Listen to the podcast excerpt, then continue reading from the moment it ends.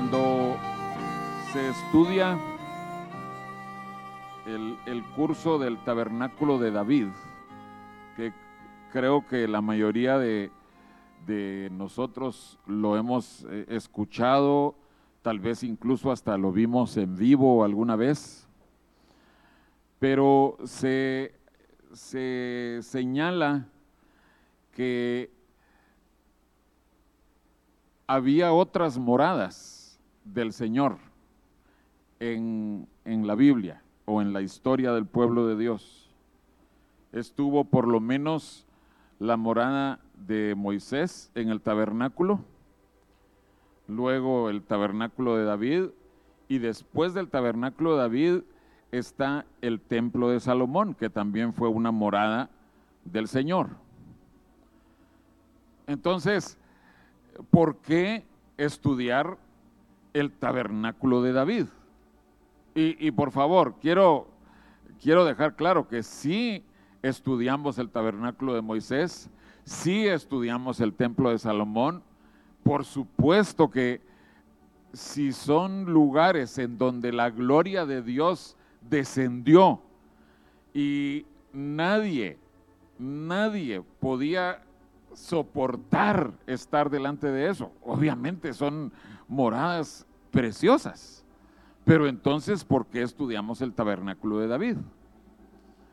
Y creo que la, una de las razones principales es porque la Biblia dice en Hechos que el Señor va a reedificar el tabernáculo de David que está caído. ¿Por qué? ¿Por qué el Señor eh, eh, en el nacimiento de la iglesia en el libro de los Hechos, en el nacimiento de la congregación de los justos. Ahí está iniciando el Nuevo Testamento, la iglesia del Nuevo Testamento, y Dios dice, porque reedificaré el tabernáculo de David que está caído. Y hoy quiero que veamos, hermanos de, del campamento de jóvenes, eh, ustedes van a oír este mensaje por segunda vez, pero creo yo que es importante para los que lo van a oír por segunda vez, pero para los de la iglesia eh, y los que lo oirán eh, por aparte en, en otras plataformas, es importante que entendamos esto. ¿Cuál era la diferencia? entre el tabernáculo de David y el tabernáculo de Moisés y el templo de Salomón. Para empezar, tenemos que entender, y, y, no es un curso sobre el tabernáculo de David, pero el hermano Marvin comienza ese curso del tabernáculo de David describiendo que nosotros hemos sido llamados, creados por Dios, para ser moradas del Señor, para que el Señor tenga una morada aquí en la tierra, que nosotros nos convirtamos en su morada. Y quiero que vayamos al Salmo 8, para que nosotros eh, podamos entender cuál debe ser la actitud que tiene que llenar nuestro corazón al, al darnos cuenta de que Dios quiere hacer morada en nosotros. Si alguien viene y te explica a ti y te dice, hermano, hermana, Dios quiere que tú seas su morada. Eh, nosotros somos cristianos, entonces nosotros decimos, ah, sí, qué, lindo, yo, yo quiero ser su morada. Pero si, si te detienes a pensar que Dios quiere morar, quiere hacer morada, quiere habitar en ti.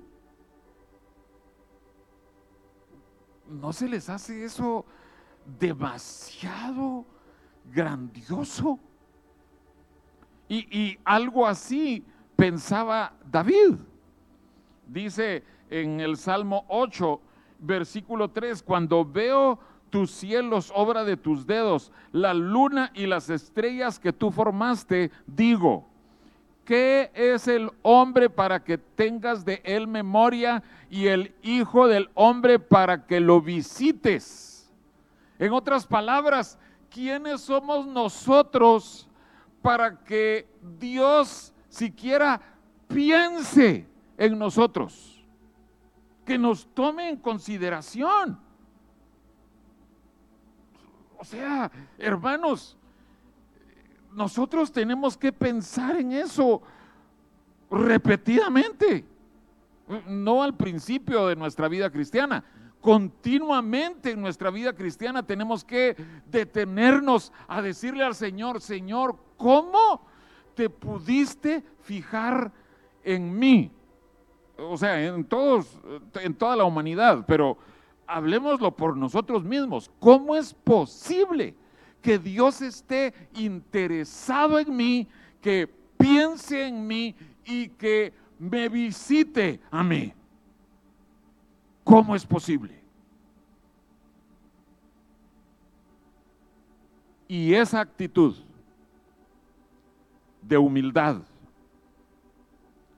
de admiración, de, quedarte anonadado de que Dios piense en ti. Eso es algo que vemos como un factor común en todas las moradas del Señor.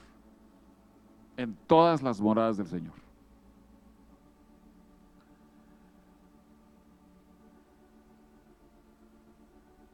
Moisés se quedaba sorprendido. Salomón se quedaba sorprendido. Y obviamente David, como vimos, confesándoles, confesándole al Señor ellos. Dios, ¿cómo es posible que cuando nosotros nos acercamos a ti, levantamos nuestras manos? No, no sé si ustedes notaron cuando estábamos en, eh, cantándole al Señor y, el hermano Josué dijo, hermanos, levantemos nuestras manos. como que eh, en nosotros hubo un poquito más de eh, emoción de poderle levantar nuestras manos al Señor y el Señor descendió y, y nosotros nos quedamos, Señor, ¿cómo es posible que tú estés dispuesto a llenar nuestras vasijas. E, ese canto estábamos cantando, mi vaso elevo que sea lleno. Y yo eh, deseo, hermanos, que todos hayamos hecho eso, con el corazón entregado 100% al Señor y que el Señor a su vez nos llene. Una de las, de las cosas una de las actitudes que demuestra humildad delante de Dios es cuando nosotros somos obedientes a todo lo que Dios nos dice. Sea lo que sea que Él nos diga. Cuando nosotros estamos dispuestos a obedecerlo, estamos diciéndole, Señor, con humildad yo reconozco que tú, mi autoridad divina, tú estás diciendo esto para que yo lo haga y yo lo hago.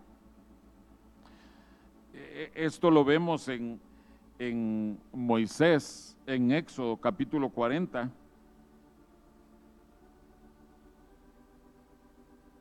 Ustedes han, han escuchado esta explicación acerca del tabernáculo de Moisés como, eh, por decirlo así, la segunda mitad del libro de Éxodo está dedicado, estoy hablando en, términos generales, pero está dedicado a lo que Dios le dijo a Moisés que hiciera eh, para que el pueblo pudiera acercarse a él.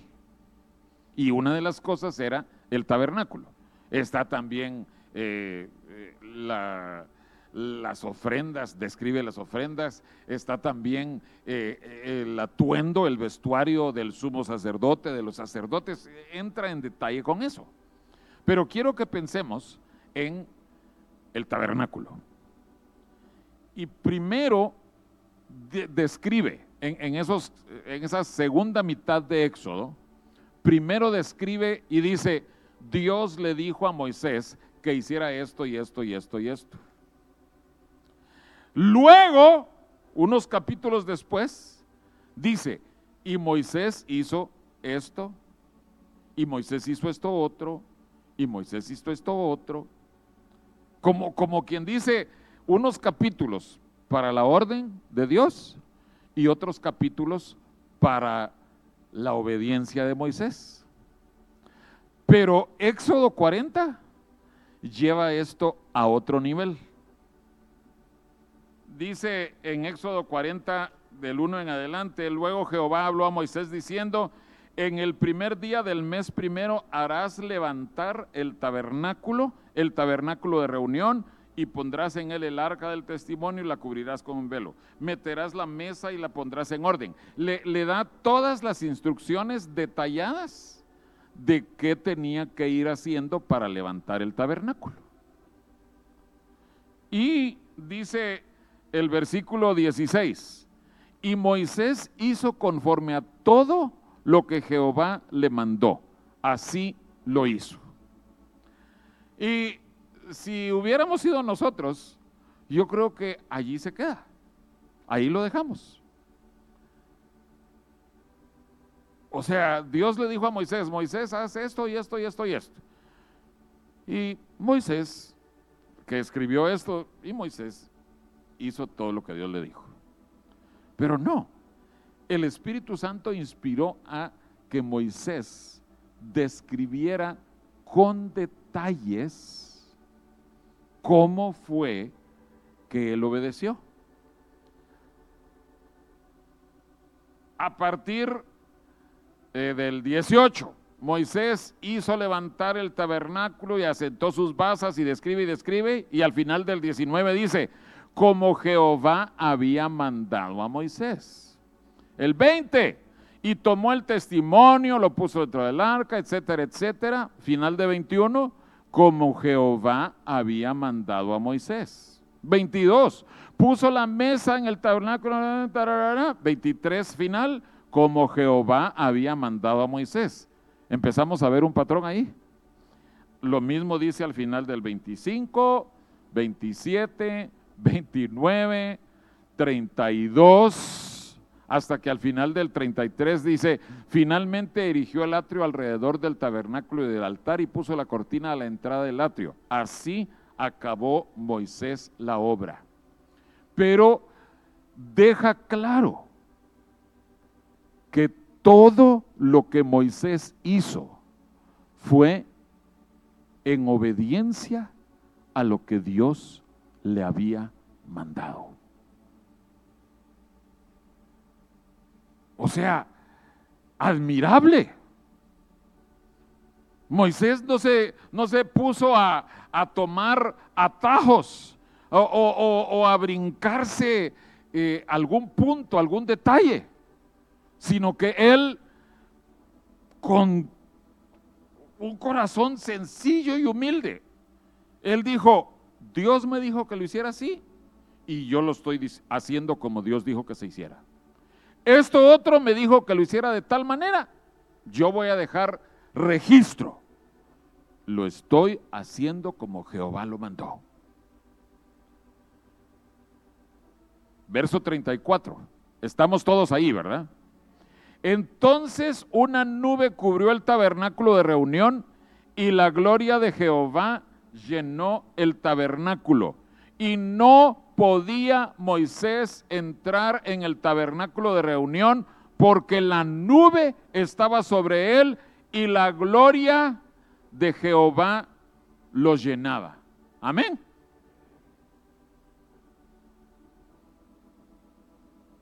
Hermanos, yo creo que si Moisés se hubiera saltado pasos, si hubiera tomado atajos para hacer la obra,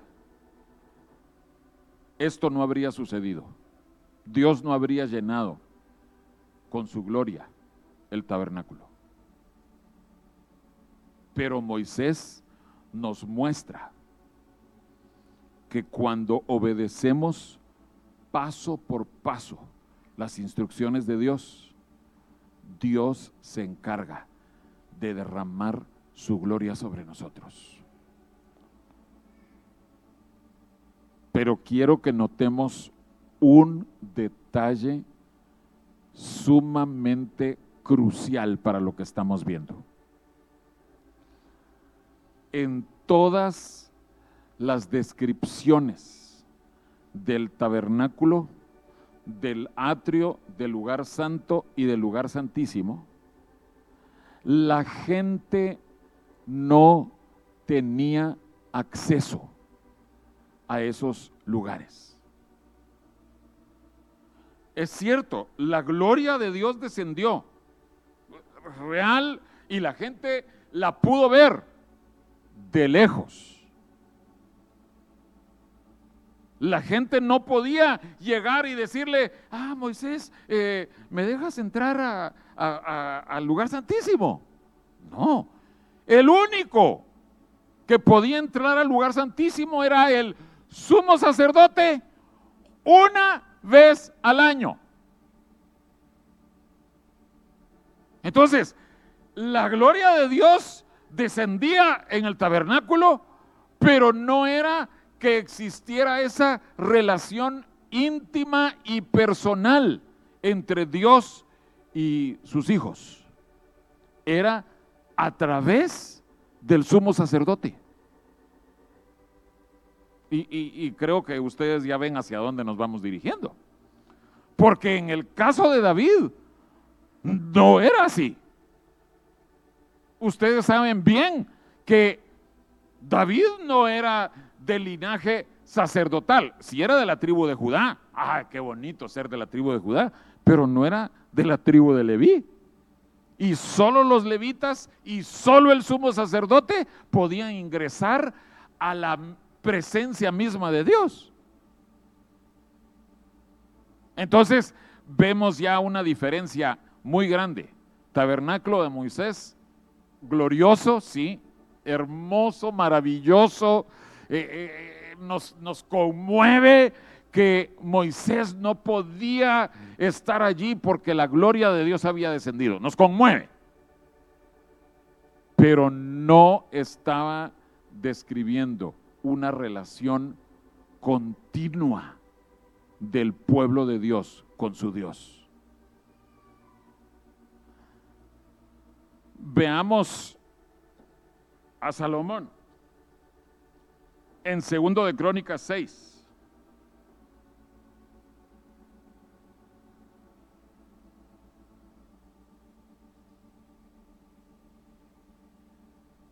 Quiero que vean que al mero principio del capítulo nos describe qué es lo que está sucediendo en este capítulo. El, título es, si, sus Biblias tienen títulos en, en los pasajes, la dedicación del templo. Quiero que veamos el capítulo 5, 14. O sea, justo antes de la dedicación, entre comillas, del templo. ¿Estamos allí? 5.14 de Segundo de Crónicas. Y no podían los sacerdotes estar allí para ministrar por causa de la nube, porque la gloria de Jehová había llenado la casa de Dios. Bueno, está sucediendo lo mismo que con el tabernáculo de Moisés. Cuando Salomón obedientemente hizo todo lo que su padre David había dejado instruido, porque David había sido el que había hecho el diseño y había eh, eh, conseguido todos los materiales, había dicho cómo tenía que hacerse todo, porque Dios se lo había mostrado a él. Salomón obedeció, lo hizo. Y dice que la gloria del Señor llenó el templo de Salomón también y los sacerdotes no podían estar allí para ministrar. Lo mismo que con el tabernáculo de Moisés. Pero también lo mismo en que el pueblo estaba lejos de ahí. Maravilloso edificio.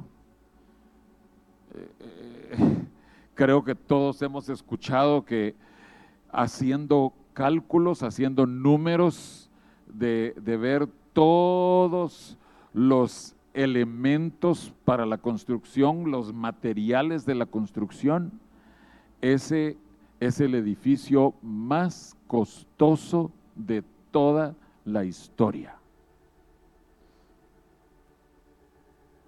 Pero ¿qué quiero hacerles ver yo con esto?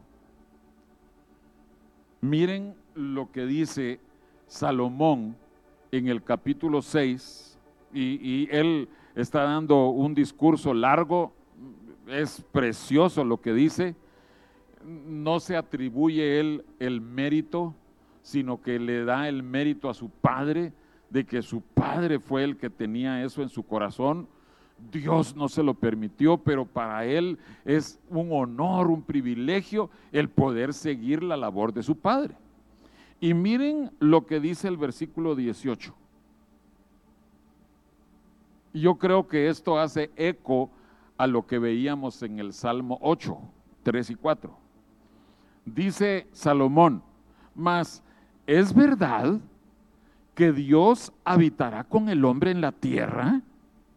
He aquí los cielos y los cielos de los cielos no te pueden contener, cuanto menos esta casa que he edificado. Tal vez alguien le quisiera decir a Salomón, Salomón, pero si es el edificio más costoso de toda la historia, ese sí tiene que eh, ser lo suficientemente digno para que Dios habite ahí. Pero para Salomón, con un corazón repleto de humildad, como su padre lo dice, ¿quién es el hombre? ¿Qué, qué es esta casa? Esta casa con todo y sus lujos, todo lo, caro, todo lo elegante, lujoso. ¿Qué es esta casa? No, no te puede contener, Señor. Esa humildad tiene que llenarnos a nosotros, hermanos. Y les quiero decir, porque es tan crucial que sigamos teniendo esa humildad. La humildad de Salomón. En el caso nuestro, nosotros no tenemos cosas lujosas, pero sí tenemos verdades que nosotros consideramos verdades esenciales que Dios nos ha misericordiosamente nos ha enseñado.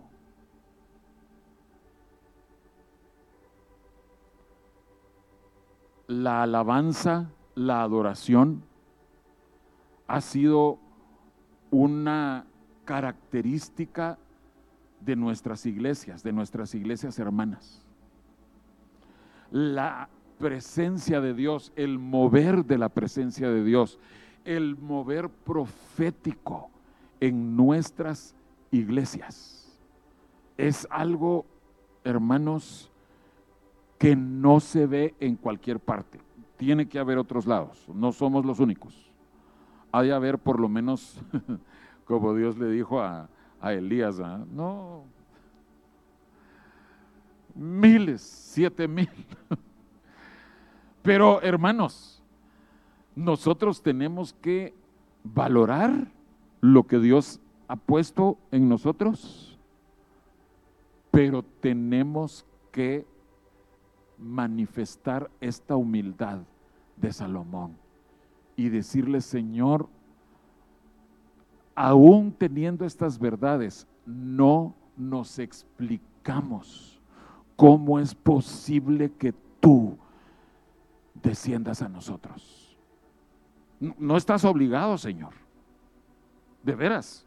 No, ninguno de nosotros puede retorcerle el brazo a Dios. No, Dios desciende por misericordia. Y tú y yo corremos el riesgo de estar orgullosos de lo recibido. ¿Ya oyeron el mensaje del viernes? Bueno, no, está en YouTube y no va a estar en YouTube, pero lo pueden oír en los podcasts de Apple, ya está ahí, y en Spotify lo pueden oír ya. Tal vez les voy a pedir a mis hijos que, que lo envíen eh, eh, el enlace ya sea a Apple Podcasts o a Spotify. Porque cualquier cosa y toda cosa que nosotros tengamos es porque lo hemos recibido de Dios. Es porque Dios lo ha depositado en esos vasitos de barro. Así se llama el, título de ese mensaje. Vasitos de barro.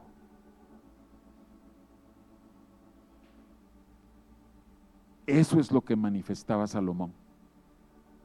Salomón con todo su corazón decía, pero Señor, ¿cómo es posible que, que nosotros podamos construir algo que te pueda contener? Nada te puede contener. Y tú viniste y llenaste eso. Gracias, Señor.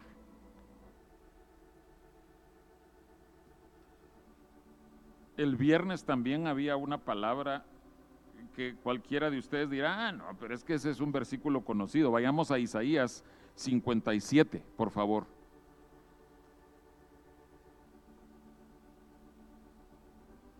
Un versículo conocido, pero no porque sea conocido significa que ya lo estamos viviendo. Isaías 57 por decirlo así, eh, agarra todo lo que hemos estado diciendo y lo une y nos dice, tienes que ser así si quieres ser la morada del Señor. Isaías 57, versículo 15, porque así dijo el alto y sublime, el que habita la eternidad y cuyo nombre es el santo yo habito, o por decir así, yo moro en la altura y la santidad y con el quebrantado y humilde de espíritu para hacer vivir el espíritu de los humildes y para vivificar el corazón de los quebrantados. El alto y sublime solo va a morar con los quebrantados y humildes de espíritu. Por eso tenemos que urgentemente suplicarle a Dios humildad. Pero volviendo al templo de Salomón, lo que decíamos del tabernáculo de Moisés, lo mismo con Salomón. La gente no podía entrar a participar de eso. Solo el rey David y el pastorcito David nos dan la explicación de cómo entrar. Cualquiera de nosotros, todos nosotros, aunque no provengamos del linaje sacerdotal levítico, todos nosotros podemos entrar a ministrar a la presencia de Dios. E, eso es lo maravilloso del tabernáculo de David, que es una invitación a todo cristiano, o, o déjenme decirlo así, a todo ser humano, a todo mortal, puede tener una relación personal con Dios, el Creador, el Todopoderoso. No dependerá de que un sumo sacerdote entre al lugar santísimo una vez al año. No dependerá de que los sacerdotes entren para hacer las ofrendas y hacer los sacrificios. Y, por favor, todo eso tiene eh, un significado espiritual que nosotros tenemos que cumplir. Pero el tabernáculo de David nos está abriendo la oportunidad a que nosotros desarrollemos una relación personal con Dios que no depende de que en la iglesia se haga, que el pastor lo haga, que los líderes lo hagan, sino que cada uno de nosotros podemos y debemos hacerlo. Amén.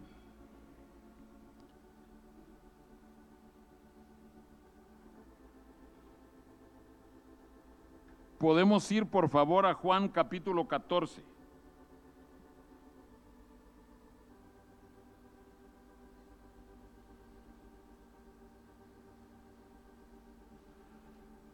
Veamos allí en Juan 14 dos, dos verdades eh, comenzando con el verso 16. Dice Juan 14, 16, y yo rogaré al Padre y os dará otro consolador para que esté con vosotros para siempre.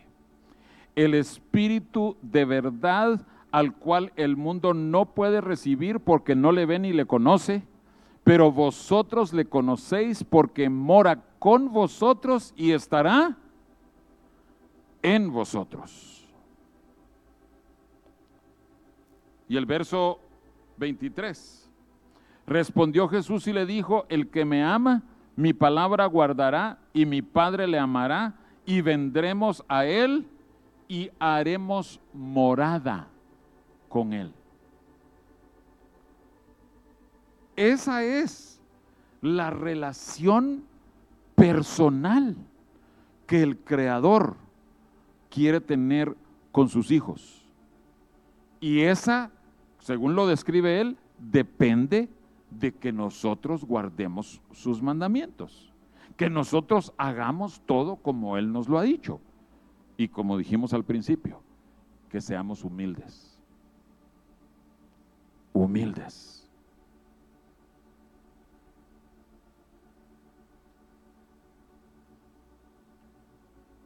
quiero hacer énfasis en el hecho de que queda la puerta abierta para todos, no importa cuál haya sido su linaje, cuál haya sido su, cuáles hayan sido sus ancestros.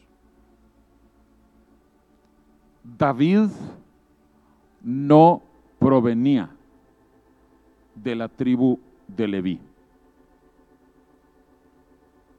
Y según el Antiguo Testamento, todo el culto alrededor del tabernáculo y alrededor del templo, todo se hacía a través de la tribu de Leví. Y David no venía de la tribu de Leví. Pero no solo eso, ni siquiera en su propia casa David era respetado como alguien espiritual. No vamos a ir ahí, pero en, primero de Samuel, cuando sale Samuel buscando ungir al que sería el que reemplazara a Saúl, Samuel va a la casa de Isaí y convocan a todos y les dicen que eh, van a ofrecer un, sacrificio. Entonces, que todos tienen que estar presentes. ¿Se acuerdan quién no estaba presente? David no fue llamado. Eh, ni siquiera estoy pensando en, que calificara a los ojos de los hombres para ser rey. Eh, hoy había una profecía de que no, no tenemos que ver eh, al aspecto, a, lo de afuera. Y en ese pasaje es claro que Samuel sí se estaba guiando por lo que sus ojos humanos le, le mostraban. Porque Dios le dice, no mires a lo exterior, porque Dios no mira a lo exterior, Dios mira solo lo que hay en el interior. Pero eso era para ser rey. Pero no lo invitaron ni siquiera para el sacrificio.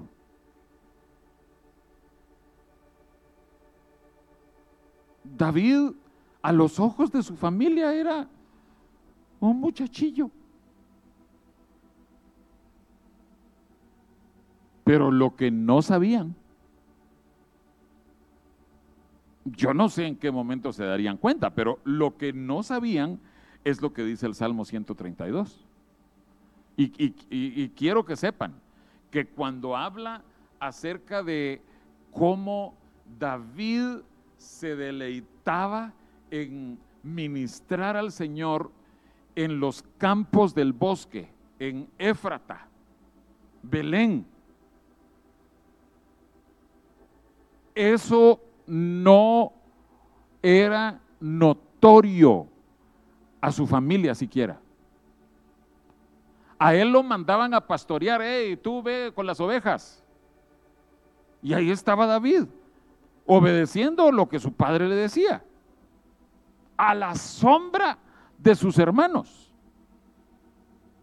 Pero allí David estaba aprendiendo a ministrar al Señor, a que suba delante de Dios la ofrenda, el don de mis manos, lo, lo describe él así, y entendemos que es la alabanza, la adoración, la oración él lo estaba aprendiendo sin ser de linaje sacerdotal.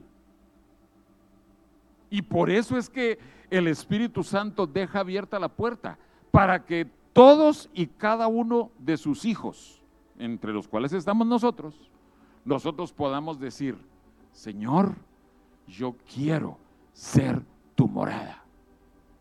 Yo quiero ser humildemente un lugar en donde tú vengas a habitar.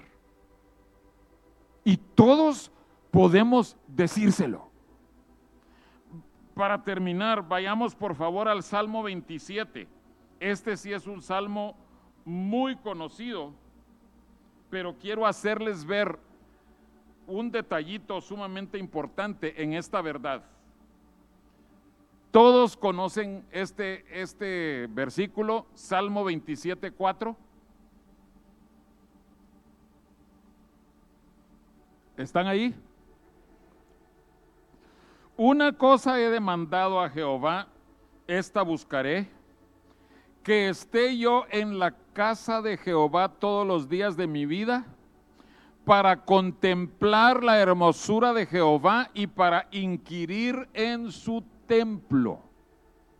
¿Cuántos de ustedes ya habían eh, oído este versículo? Sí, muchos. ¿Cuántos de ustedes se lo saben de memoria? No para jactancia, se lo saben de memoria. Una cosa he demandado a Jehová. lo repetimos.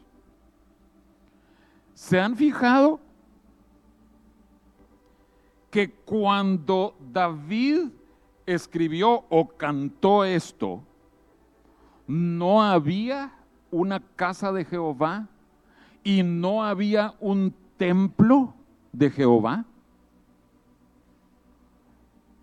Eh, o sea, estaba el acceso eh, a, que pudieran eh, ministrar, estaba Silo, en donde estaba el arca, pero no había una casa de Jehová, un tabernáculo. El templo se tenía se, iba a construir hasta que David muriera. Eh, Salomón ya, ya vimos que lo construyó. Pero David en su vida estaba vivo. Y él decía, yo quiero estar en la casa de Jehová e inquirir en su templo todos los días. No está refiriéndose a entrar al templo o a la, al tabernáculo. No se refiere a algo físico, sino que está hablando acerca de su relación con Dios, su creador. Y dice, una cosa le he pedido, eh, eh, demandar, aquí no es demandar de, dámelo, pues no, sino le ha suplicado al Señor que yo pueda todos los días de mi vida poder tener esa relación contigo. Eso sí, eso sí, la relación diaria con Dios. Con Moisés el pueblo estaba de lejos, con Salomón el pueblo estaba a lo lejos, pero con el tabernáculo de David, todos nosotros, todos podemos desarrollar esa relación con Dios que nos lleva a ser la morada del Señor. Y si tú lo haces, si tú alcanzas, si tienes éxito en hacerlo, yo te garantizo, también vas a ser la persona más humilde y asombrada de que Dios piense siquiera en estar contigo. Hermanos, de veras que ese coro que dice, ¿quién soy yo para que tengas misericordia de mí? Ese describe a cabalidad el tabernáculo de David. Credenciales anteriores Ah, no, es que este hermano tiene esta credencial y esta otra. Ay, esta hermana tiene esto y aquello y lo otro. No, hermanos. Solo la misericordia de Dios. Solo Él puede tomar la decisión de decir, escojo depositar este tesoro con mi pueblo.